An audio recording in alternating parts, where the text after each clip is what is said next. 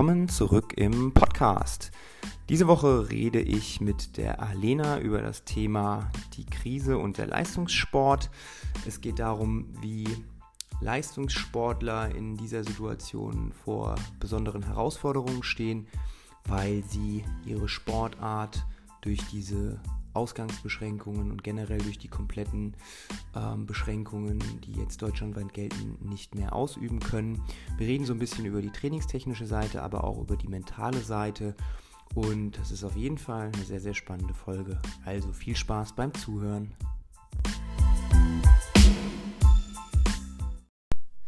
Los geht's. Hi Alena, schön, dass du da bist. Hi.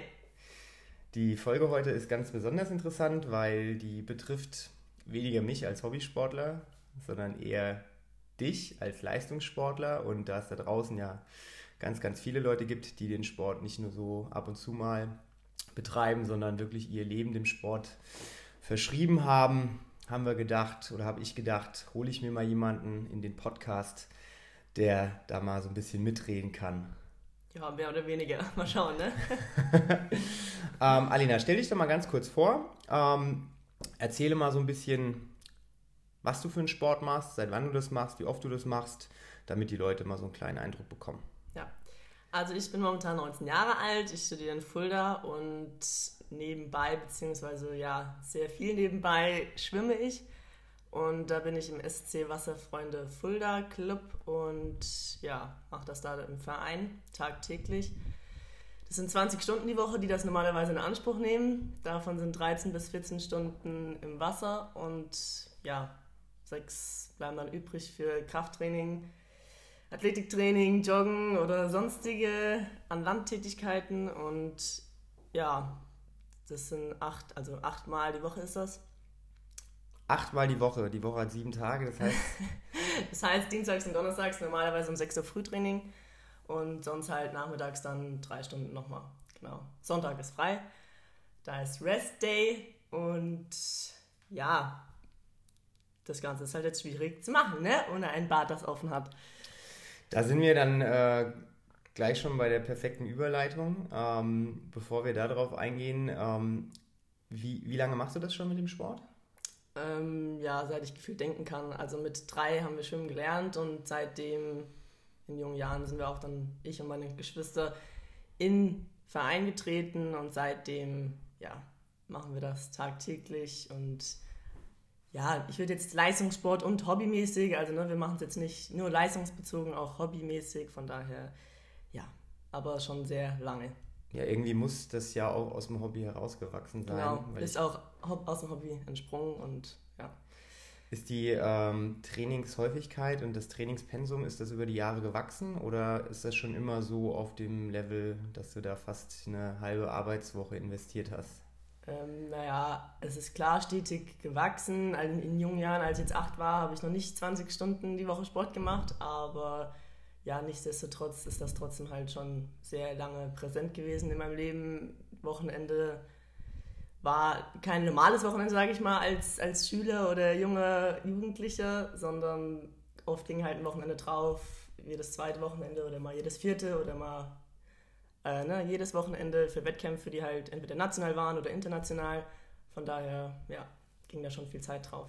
Hat man dann da so noch Zeit für andere Sachen? Also ich meine, wenn du jetzt 20 Stunden die Woche trainierst, dann erübrigt sich die Frage, ne? neben Uni und äh, Schwimmen ist wahrscheinlich der Tag dann ziemlich voll, aber so auch in der Kindheit hast du das äh, gemerkt, dass andere Kinder dann irgendwie ganz viele andere Sachen noch gemacht haben und du da sehr fixiert warst?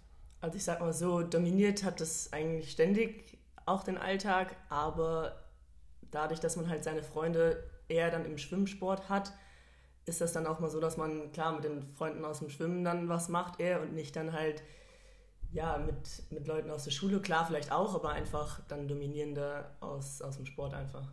Also du hattest jetzt nie das Gefühl, dass du äh, für den Sport in deiner Jugend oder in deiner Kindheit irgendwie Sachen aufgeben musstest?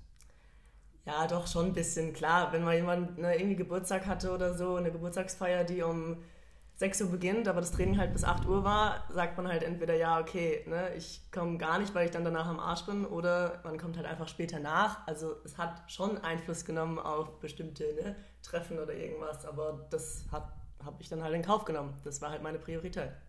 Also man muss, glaube ich, ne, hast du ja gerade schön gesagt, wenn man in, in, in einem Sport auf so einem Level arbeitet und da was erreichen möchte, muss man klar die Prioritäten setzen. Ne, da kann Richtig. man nicht so schwammig sagen, mal so, mal so es klingt auf jeden Fall nach einer großen Herausforderung. Ja. Besonders, äh, wenn man jetzt überlegt, wenn du jetzt sagst, 20 Stunden die Woche. Also viele Studenten, sage ich mal, sind ja schon überfordert mit ihrem Studium an sich. Ne? Und dann, äh, wenn man dann noch irgendwie hört, dass jemand 20 Stunden die Woche Training reindrückt, das äh, verdient auf jeden Fall nicht nur meinen Respekt, also, danke, danke. Da habe ich, äh, ich wollte, ich sag dir ganz ehrlich, wie es ist, als ich studiert habe, äh, ich war jetzt ein normaler Student, also ich bin ab und zu mal in die Vorlesung gegangen und habe dann so ein bisschen was gemacht und das war okay, hat auch gereicht alles. Aber ich glaube nicht, dass ich das während dem Studium dann noch 20 Stunden hätte investieren können und wollen. Also das ist schon eine krasse Geschichte. Ähm, okay, also normaler Trainingsalltag, sechs Tage die Woche, Sonntag ist Rest, 20 Stunden verteilt auf sechs Tage, krasse Nummer. Wochenende Wettkämpfe, so und dann, bumm, von heute auf morgen machen die Schwimmbäder zu, äh, aus gegebenem Anlass und äh, ja, du bist äh, ein Fisch am Lande, sozusagen. ja, wohl wahr. ja, scheiße, ne? Also, was soll ich sagen? Es ist, glaube ich, nicht nur für mich eine Herausforderung, sondern auch für ja, alle Schwimmer gerade auf der ganzen Welt. Und nicht nur Schwimmer, weil das und, betrifft ja. Ja, nicht nur Schwimmer, klar. Ich denke vor allem auch Teamsportarten, ne, wo man einfach sich nicht mehr auf äh, plä öffentlichen Plätzen zusammentreffen darf. Keine Ahnung, Fußball, Basketball, was, was fällt dir noch rein? Halt alle Teamsportarten, glaub, ne? Sämtliche, sämtliche Sportarten, wo man äh, irgendwie eine, eine, Umgebung braucht. Ne? Also ich meine, du kannst ja nicht mal in ein Fitnessstudio gehen. Ja. Und äh, auch in wahrscheinlich Vereine sind geschlossen, so wie ich das mitbekommen habe. Das heißt, eigentlich alles, was man jetzt nicht zu Hause üben kann, ist in irgendeiner Art und Weise eingeschränkt. Ja. Aber ich denke halt, dass Schwimmen vor allem halt eingeschränkt ist, weil man Wasser einfach nicht ersetzen kann. Ist nun mal so. Und äh, dementsprechend, ja, ist es halt schwierig, 13 bis 14 Stunden Wassertraining äh, in Land zu kompensieren, auf Land zu kompensieren. Und ich versuche mein Bestes, dass ich einigermaßen fit bleibe. Äh, und ja, von 20 Stunden die Woche sind es jetzt vielleicht, keine Ahnung, halbe Stunde am Tag, wenn man mal noch ein bisschen laufen geht oder irgendwas, vielleicht eine Stunde am Tag, dann sind es halt nur noch sieben, ne? Also noch nicht mal, also die Hälfte. Von daher, ja. Ist es, ähm, also ich sag mal so, ist es schwer für dich, die, ähm, die Motivation oben zu halten, das gleiche Trainingspensum zu erreichen? Weil ich meine, okay, du könntest ja theoretisch ähm, dein Gesamtpensum von 20 Stunden, auch wenn du sagst, okay, ich ne, schwimme jetzt nicht mehr, aber ich will jetzt trotzdem 20 Stunden die Woche Sport machen. Das könnte man ja auch anders ersetzen. Irgendwie zum Beispiel Schwimmen durchlaufen, 1 zu 1 und den Rest an Kraftsport irgendwie. Ja gut, könnte man, aber da habe ich ganz einfach keinen Bock drauf, weil ich hab, es ist ein Unterschied, ob man zwei Stunden im Wasser ist und seine Bahn schwimmt oder zwei Stunden, keine Ahnung, Rad fährt, joggt oder irgendwas. Ähm, deswegen, ja, ist die Motivation schon da, aber nicht so, dass ich sage, okay, ich gebe mir jetzt jeden Tag wirklich sechs Stunden die Kante, mache Sport, sodass ich mein Pensum erreiche. Also ja, deswegen. Es muss ja auch irgendwo, glaube ich, zielführend sein, weil die Tatsache, dass ihr 20 Stunden trainiert, ist ja nicht einfach, weil ihr das einfach macht, sondern weil da vielleicht ein, ein größerer Sinn dahinter steckt. Na, und äh, hast ja gerade schon gesagt, Wasser kannst du nicht vergleichen mit Joggen. Also ich glaube, Deswegen, wenn selbst wenn ich die Stunden Sport machen würde, wäre das einfach nicht das, was dabei rauskommen würde, wenn ich ne, ganz normal Wassertraining habe. Aber ja, unser Trainer hat uns auch äh, einen Plan jetzt veröffentlicht halt. Er muss ja auch irgendwie ne, seine Leute irgendwie wieder noch fit halten. Ähm, also es ist ein Plan, wo wir vormittags und nachmittags jeweils halt auch verschiedene Trainingseinheiten eigentlich machen sollten. Aber das ist halt auch schwierig umzusetzen, weil man, ja, nicht alle haben halt Gewichte daheim, ich jetzt hier auch nicht. Ähm, von daher, ja, guckt man halt, was man irgendwie bestmöglich umsetzen kann. Was findest du ist ähm, größer, die körperliche Herausforderung, also das, was wir gerade besprochen haben, oder die mentale Herausforderung, also die Ja, die, das, das Gefühl, dass du willst, aber nicht kannst und dass du einfach so ausgeliefert bist der Situation? Also ja, beides würde ich sagen. Schon eher mental, denke ich. Weil, also es ist jetzt noch nicht mal so, dass mir das, das Training, diese Intensität so fehlt, sondern einfach das Wasser. Ich würde einfach mal liebend gerne wieder Wassergefühl spüren und einfach, das kann ich dann nicht mehr, vielleicht nicht verstehen, aber einfach dieses Gefühl im Wasser zu sein, das äh, fehlt mir schon sehr. Dementsprechend, äh, ja, aber auch körperlich ist es einfach schwierig, die Kalorien, die man im Wasser verbraucht, an Land zu verbrauchen. Dementsprechend hat das natürlich auch Auswirkungen. Heißt jetzt nicht, dass äh, ich jetzt auseinandergegangen bin wie ein Klos, aber es hat natürlich trotzdem Auswirkungen, weshalb man auch seine Ernährung vielleicht ein bisschen halt umstellen muss, dass man ja eben nicht als irgendwas anderes endet, das man will. als, als Rettungsring dann am Ende. ja, vielleicht. Oh Mann. Ja gut, ich meine, ich habe, ähm, wir haben uns ja gesehen an dem Tag, wo du, äh, wo du mitbekommen hast, dass das erstmal ne, mit dem Schwimmen mhm. ad acta gelegt werden muss und da kann ich schon bestätigen, da warst du schon ein anderer Mensch. Da standst du schon so ein bisschen neben dir und hast dich ein bisschen hilflos gefühlt, ne? Ja, ich meine, es ist halt, wie lange ist es jetzt mittlerweile schon? Vier Wochen? Drei bis vier Wochen, glaube ich. Drei bis vier ne? Wochen und so lange geht noch normalerweise nicht mal die Sommerpause, die wir haben im Sommer. Die geht zwei Wochen lang. Wenn sie mal lang ist, drei, vier, aber da macht man auch schon Alternativsportarten. Und ähm, ja, jetzt sind wir schon bei vier, also drei, vier Wochen und wenn man wieder anfängt, fängt man eigentlich von null an. Das heißt, also, das ist die längste Pause, die du jetzt seit deinem Beginn der Schwimmkarriere hattest, dass du mal vier Wochen nicht geschwommen bist. Bis auf ein, zwei Sommer, wo ich auch ein bisschen faul war, ja. Krass. Ja. Also, weil ansonsten ist man natürlich auch, ne, selbst wenn man dann, wenn ich mal diese fünf Wochen Pause gemacht habe, mal im Sommer, dann hat man da aber auch äh, Meer oder See oder irgendein anderes Schwimmbad, wo man dann sich trotzdem mal vielleicht mal Paarbahn gezogen hat oder weiß ich nicht, Wasserball gespielt hat oder Surfen war oder was auch immer. Aber jetzt halt komplett dieses Wassergefühl für schon fast einen ganzen Monat nicht zu haben, ist halt mhm. schon heftig, wenn man es für 15 Jahre fast schon gemacht hat. Also ja.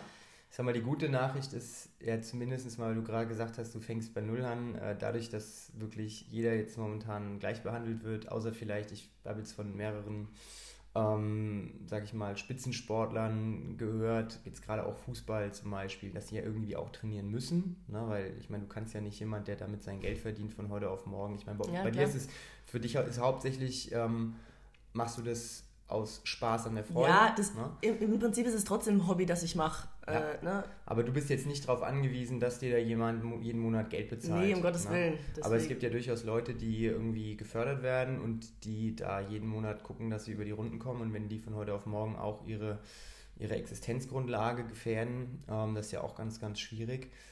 Aber bis auf diese wenigen Ausnahmen ist die Situation ja für jeden gleich. Das heißt, jeder wird ähm, auf eine gewisse Art und Weise der Boden unter den Füßen weggezogen. Das heißt, jeder fängt bei Null wieder an.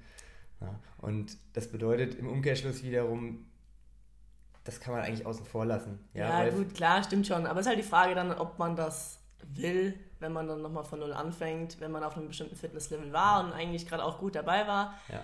Dann äh, ist halt die Frage, ob man dann noch Lust hat, in diesem Pensum weiterzumachen. Aber das ist ja Weil man es eben nur als Hobby macht ja. und nicht. Aber ist ja auch vielleicht eine gute Möglichkeit, mal so ein bisschen ähm, Selbstreflexion zu betreiben, wenn man jetzt quasi gezwungen wird oder mal komplett ähm, weg ist aus dem Thema. Das geht uns ja auch so, dadurch, dass wir jetzt ja auch zumachen mussten und wir jetzt ja in einer komplett anderen Situation gegenüberstehen. Unser Training jetzt nur noch online stattfindet und das natürlich eine ganz andere Geschichte ist. Ähm, wir denken natürlich auch darüber nach, okay, was ist, wenn wir jetzt wieder aufmachen? Wie kann man Sachen ändern? Wie kann man Sachen verbessern? Ne, also ich glaube, das ist eine ganz gute Möglichkeit, mal so ein bisschen zu reflektieren. Ja, auf jeden Fall. Mache ich auch und da hinterfrage ich das natürlich auch. Von daher mal schauen, wie das Ganze endet. Du, das ist auf jeden Fall ähm, gut und egal welche Entscheidung du dann da für dich triffst, das äh, wird die richtige sein, gehe ich mal stark davon aus. Ne? Ja. Ähm, zum Abschluss noch so eine kurze Frage. Was ist deine Prognose? Wie geht es weiter? Wann geht es weiter? Und glaubst du, dass wenn es dann weitergeht, dass das dann alles genauso ist, so wie es aufgehört hat? Oder glaubst du, dass durch diese Krisensituationen sich im Sport, vielleicht besonders auch im Schwimmsport, Sachen ändern. Also zum Beispiel irgendwelche neuen Hygienevorschriften oder irgendwelche äh, Regelungen, man darf nur noch zu viert in ein Schwimmbecken oder keine Ahnung was. ja. Ähm, gut, also ich bin jetzt hier keine große Prognose, irgendwas mäßig. Ich will da auch nichts irgendwie, äh, ja, herbeischwören, aber ich habe keine Ahnung. Ich denke, dass Schwimmbäder die Einrichtung ist, die vielleicht noch am meist, also am längsten geschlossen sein wird. So wie Fitnessstudios wahrscheinlich so auch. Wie ne? Fitnessstudios auch, genau. Ähm, von daher denke ich, dass das sich schon noch ein paar Wochen ziehen kann, auch wenn ich das natürlich nicht erhoffe. Aber ja, selbst wenn, egal wann es dann wieder aufmacht, die ganzen Bäder etc., ähm, denke ich, wird das schon auch Auswirkungen dann haben und es wird nicht alles so sein wie, wie vorher. Ähm, vielleicht ist es dann so, dass nur eine bestimmte Anzahl ins Schwimmbad darf, keine Ahnung, oder nur noch zu bestimmten Zeiten irgendwer, dann keine Ahnung, aber das wird man sehen. Also ja, ich weiß es nicht. Es bleibt spannend. Ne? Es bleibt spannend.